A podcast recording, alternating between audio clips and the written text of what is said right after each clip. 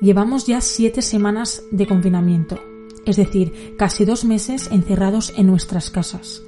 Y en este periodo de tiempo supongo que os habéis podido dar cuenta de que hemos perdido uno de nuestros más grandes valores, nuestra libertad. Y aunque la comparación que voy a hacer ahora es horrible, pero es como si ahora mismo estuviéramos en la cárcel. De ellas voy a hablar en este nuevo episodio de mi podcast. Las prisiones son como una realidad paralela a la nuestra. Sabemos que están ahí, pero pasan totalmente desapercibidas. Quizás a través de las series y las películas podemos comprender un poco más lo que supone vivir entre rejas. Y hablando de series y películas, quiero hacer un pequeño paréntesis y haceros tres pequeñas recomendaciones. En El Corredor de la Muerte, que la tenéis en Movistar, Vis a Vis y The Orange is the New Black, que las tenéis en Netflix. Estas tres series hablan de las prisiones y ayudan un poco a comprender lo que significa este mundo, porque la verdad es que el mundo penitenciario es bastante desconocido y, como no, también tiene muchos prejuicios. En España, las prisiones que dependen del Ministerio del Interior tienen un total de 51.000 presos y 24.000 trabajadores. La crisis del coronavirus también se ha instalado en las cárceles españolas. Así que si para los que estamos fuera esta situación está haciéndose muy dura, imaginaros para los que están allí dentro.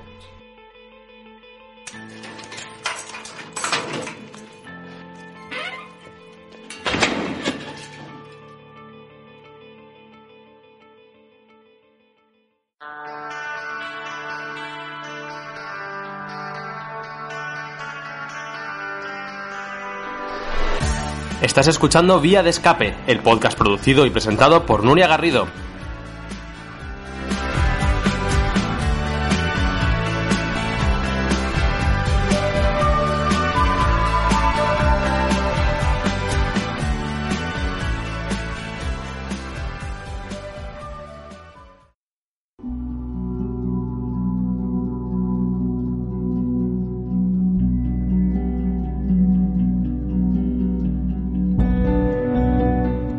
La situación ahora mismo de las cárceles españolas, si la comparamos con las de otras de otros países, la verdad es que es bastante diferente afortunadamente. Si miramos a nuestro país vecino, en Italia, por ejemplo, sí que se han producido, desde que se decretó el confinamiento, numerosos incidentes, entre ellos fuga de presos, motines, en definitiva, una serie de revueltas que incluso han propiciado seis muertes entre los reclusos.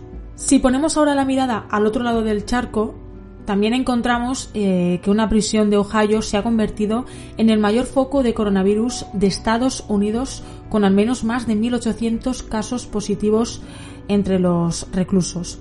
Esta misma semana también hemos visto imágenes espeluznantes de las prisiones de El Salvador, donde el gobierno ha decidido mezclar a los miembros de pandillas rivales porque ha habido un aumento de homicidios. Si no las habéis visto estas imágenes, para que os hagáis una idea, eh, se ve a todos los reclusos eh, desnudos y juntos y con las mascarillas puestas. Aquí en España, evidentemente, la tensión por el coronavirus también se ha trasladado a los diferentes centros penitenciarios, pero de momento no se está viviendo de manera tan caótica y crítica como lo acabo de escribir en otros países. En esta primera parte me voy a centrar en dos prisiones valencianas la de Picassent, situada en la provincia de Valencia, y la de Albocàsser, situada en la provincia de Castellón. La primera de ellas es la prisión más grande de España y la segunda de Europa. Para conocer cómo se está desarrollando todo allí dentro, me pongo en contacto con dos funcionarios. Mi nombre es Alberto Tellez, soy funcionario de instituciones penitenciarias y además eh, portavoz del sindicato mayoritario de trabajadores de prisiones acá y UGT Estoy en el centro penitenciario de Picasen y llevo más de 25 años trabajando en el mismo. Soy Marcos Álvarez, delegado de ACAIP en el centro penitenciario de Albocácer y funcionario de vigilancia interior desde el 2010 en el centro. La situación en Picasen, al igual que en el resto de centros penitenciarios, es de una calma tensa, salpicada con incidentes que se van produciendo. Por ejemplo, el último en Picasen fue el viernes pasado, donde más de 50 internos se negaron a subir a las celdas desde el patio. Afortunadamente, pues eh, la actuación profesional de los funcionarios de servicio consiguió que finalmente los internos subieran a, subieran a las celdas. El ambiente en la prisión se ha ido relajando. Al inicio, todas las restricciones que se impusieron para prevenir la propagación del virus dentro del centro causó malestar entre la población reclusa, pero poco a poco ha ido relajándose. A día de hoy existe una aparente calma. Los internos llevan desde el inicio del estado de alarma sin permiso, sin, comunicación sin comunicaciones tanto vis a vis como por locutorios, lo cual les produce un mayor aislamiento social del que ya por sí tienen al estar presos. Todo esto, sumado a la preocupación por la situación de sus familiares en la calle y la suya propia, hace que, eh, que, entre los internos la situación sea de aparente calma. Pero en cualquier momento pueda surgir cualquier tipo de problema al encontrarse estos más nerviosos de lo de costumbre.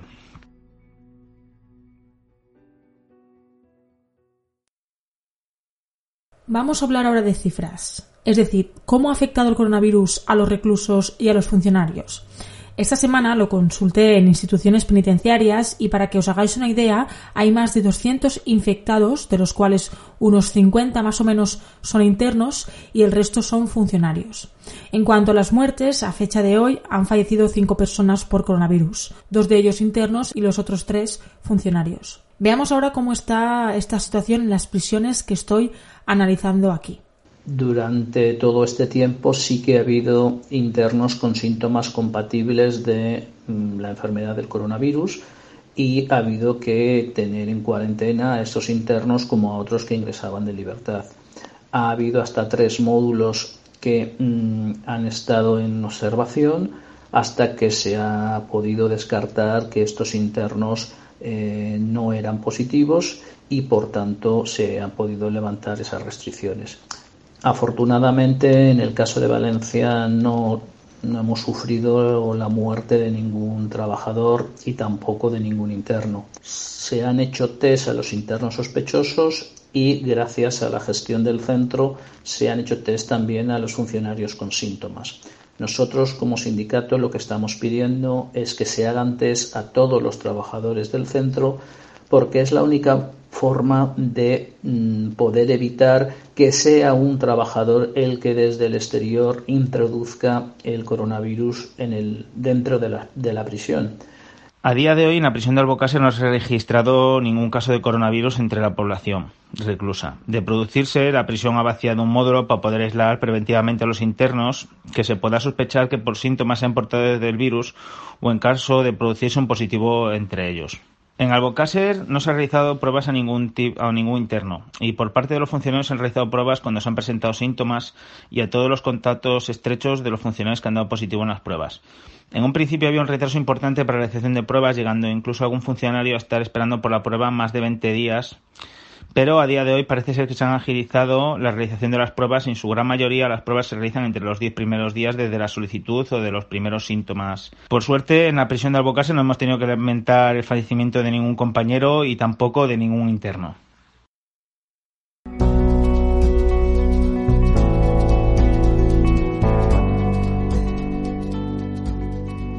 Si alguna cosa estamos aprendiendo de este proceso es que conocer la incidencia real del coronavirus en cualquier ámbito de nuestra sociedad pasa por la realización masiva de pruebas.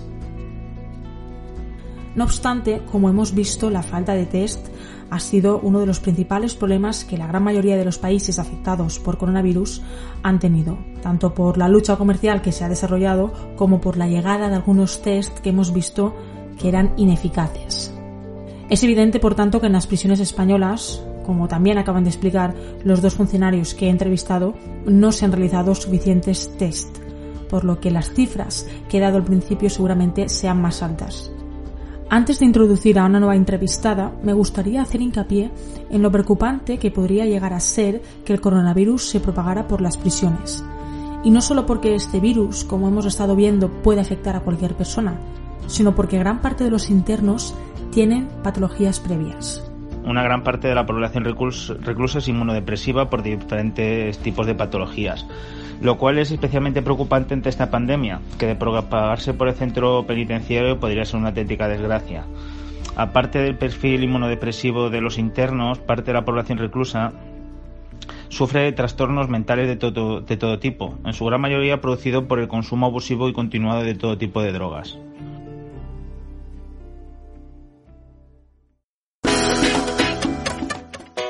Hey, ¿qué tal? ¿Te está gustando el episodio que estás escuchando? Quería aprovechar esta breve pausa para recordaros que estoy en las plataformas de Evox y Spotify y que allí podréis encontrar el podcast. Y que también podéis seguirme tanto en Instagram como en Twitter buscándome arroba nurgago. Así que nada, si te gusta Vía de Escape, compártela en tus redes sociales y así podré llegar a más gente la, la enfermedad, eh, el COVID-19 ha sido un shock para, para todos y en concreto para, para nuestro trabajo, para toda el área de tratamiento. Estamos escuchando a Carmen, ella es trabajadora social en el centro penitenciario de Picassent y le pregunto sobre cómo ha cambiado su trabajo, su día a día, si está teniendo contacto con los reclusos tras la llegada de esta crisis sanitaria. de trabajar con, con los internos a los que, a los que va dirigido nuestra, nuestra acción. ¿no?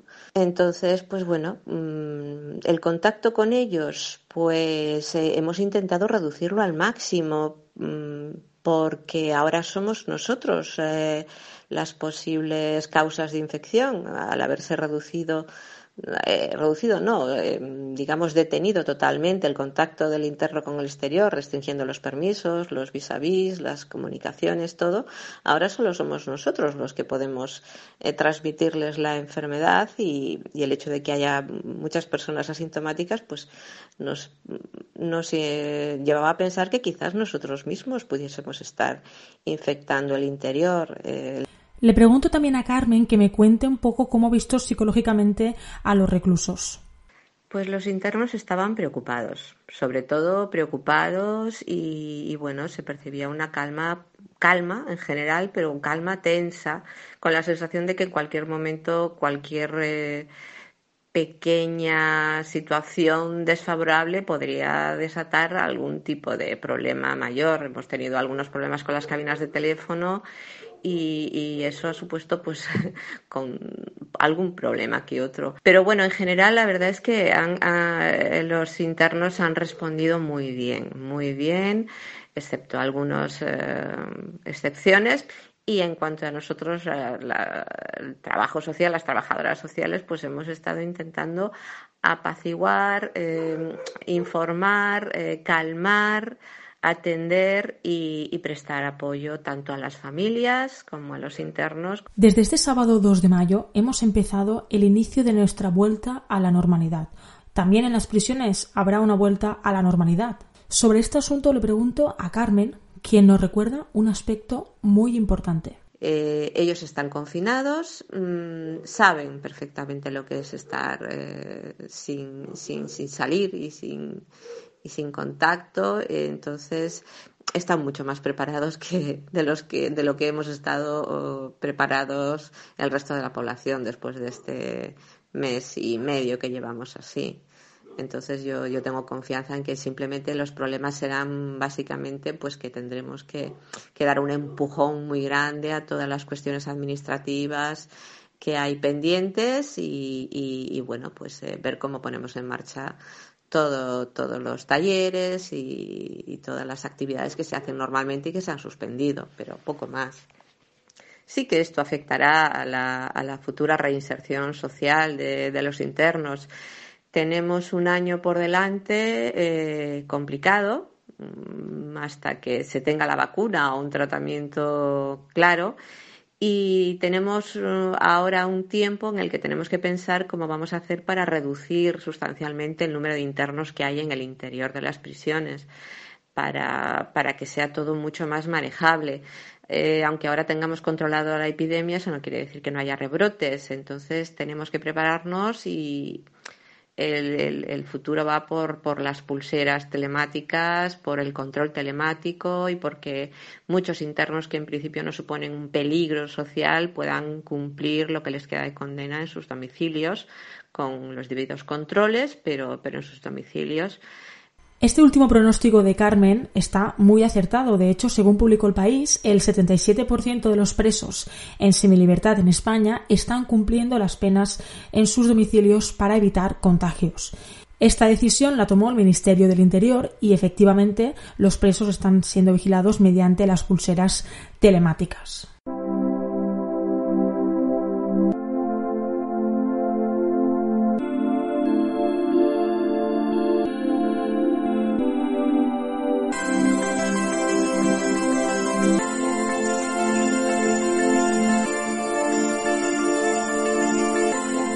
Hasta ahora hemos escuchado a los que hacen una labor fundamental dentro de las prisiones y más en un momento como el que estamos viviendo.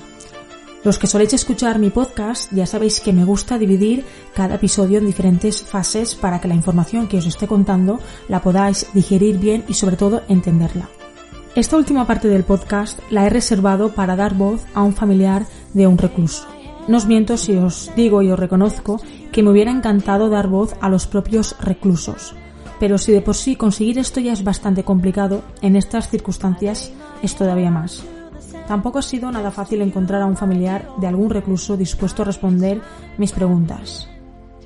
De hecho, tras diversos intentos fallidos, daba por sentado que no podía conseguir ya ningún familiar, hasta que en el último momento, a última hora, he conseguido a una persona que sí quiere contarnos su historia y que tiene a un familiar ahora mismo en la prisión. Este es uno de los aspectos que más intento cuidar de mi podcast, tener buenas fuentes.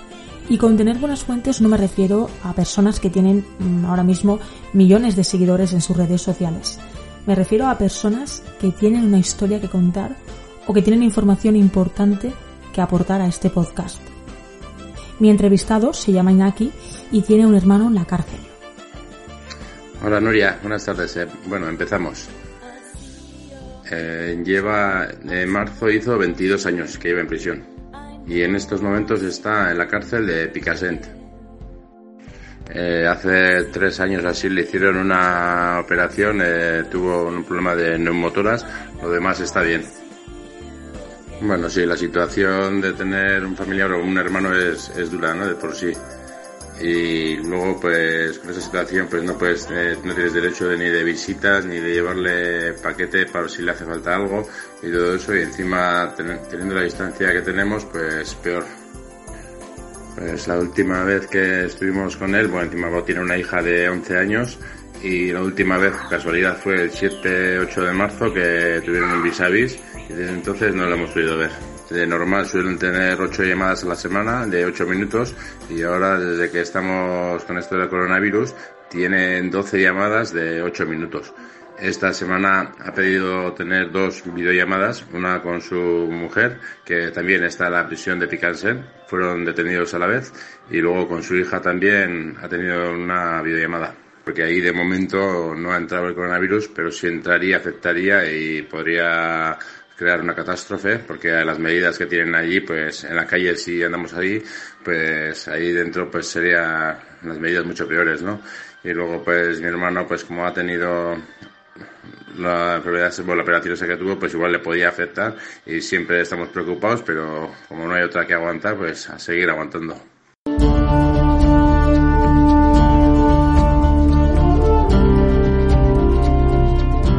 Aguantar, dice Iñaki, y la verdad es que no puede tener más razón.